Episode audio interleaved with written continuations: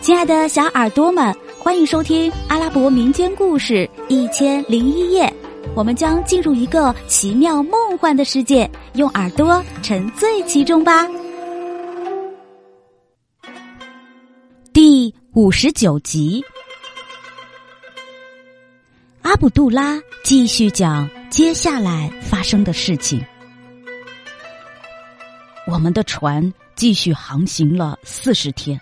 直到远处出现巴士拉城时，我们才确信能够平安返回家乡了。人人心里都充满了喜悦。我自己向来信赖两个哥哥，从来没有考虑过要对他俩有所戒备。可是，我万万没有料到，当天夜里，正当我熟睡的时候，不知不觉已被两个哥哥抬了起来。他俩一个抱着我的双脚，一个抓住我的两手，为夺取那个女郎，他们不顾兄弟之情，将我无情的扔到海里。当我发觉自己的生命已危在旦夕时，才惊恐的对他俩说：“两位兄长，你俩为什么这样对我呢？”你这个没良心的家伙，为了一个女人都不念兄弟之间的感情。现在我们只有把你扔进海里，才能解我们心头之恨呢。他俩说着，果然把我抛到了海里。阿卜杜拉讲到这里，回头问两条狗：“哥哥，你们说我所说的这些事是不是事实？”两条狗听了，低头闭眼，以此证明他的叙述是真实的。哈里发国王看到这种情形，感到惊奇。于是阿卜杜拉继续往下讲：“我被两个哥哥抛入了海中，便迅速沉到海底。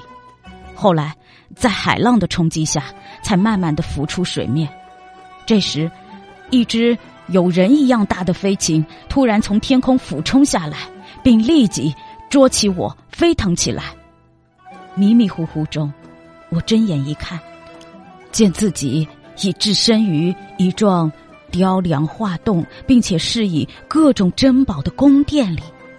只见在一群美丽的姑娘中间，有一个妇人坐在一张镶满珠宝的宝座上。全身上下珠光宝气，他放射出来的夺目光泽，使得面对他的人们无法睁眼。这时候，那只带我飞到宫中来的大鸟，突然摇身变成了一个天仙般的女郎。原来，她就是那次我在山中所碰见的，被黑蛇追逐欺凌的那条白蛇。只听。那个坐在宝座上的妇人对女郎说：“此人是谁？为何带他到这里来？”娘，这就是那位在危难之际以勇敢行动保全我名节的勇士啊！接着他问我：“你认识我吗？”我回答：“未曾见过你。”他说：“我曾在。”荒山中碰到你，那时我正与一条黑蛇拼死搏斗，是你将它打死，才使我幸免于难的。哦，当时我只是看见一条白蛇和黑蛇在战斗啊。我就是那条白蛇，其实我是神类中红王的女儿，名叫塞欧黛，坐在宝座上的这位是我的母亲，是红王的王妃。那条黑蛇原是黑王的宰相。名叫戴尔菲勒，是个无耻之徒，性格极其丑恶。他第一次看见我就想要占有我，便厚颜无耻的向我父亲提亲。我父亲断然拒绝，派人回答说：“你这个神类中的渣子，也不看看自己是什么东西，有何资格娶帝王的女儿为妻？”为此，他恼羞成怒，怀恨在心，随时都想达到他的罪恶目的。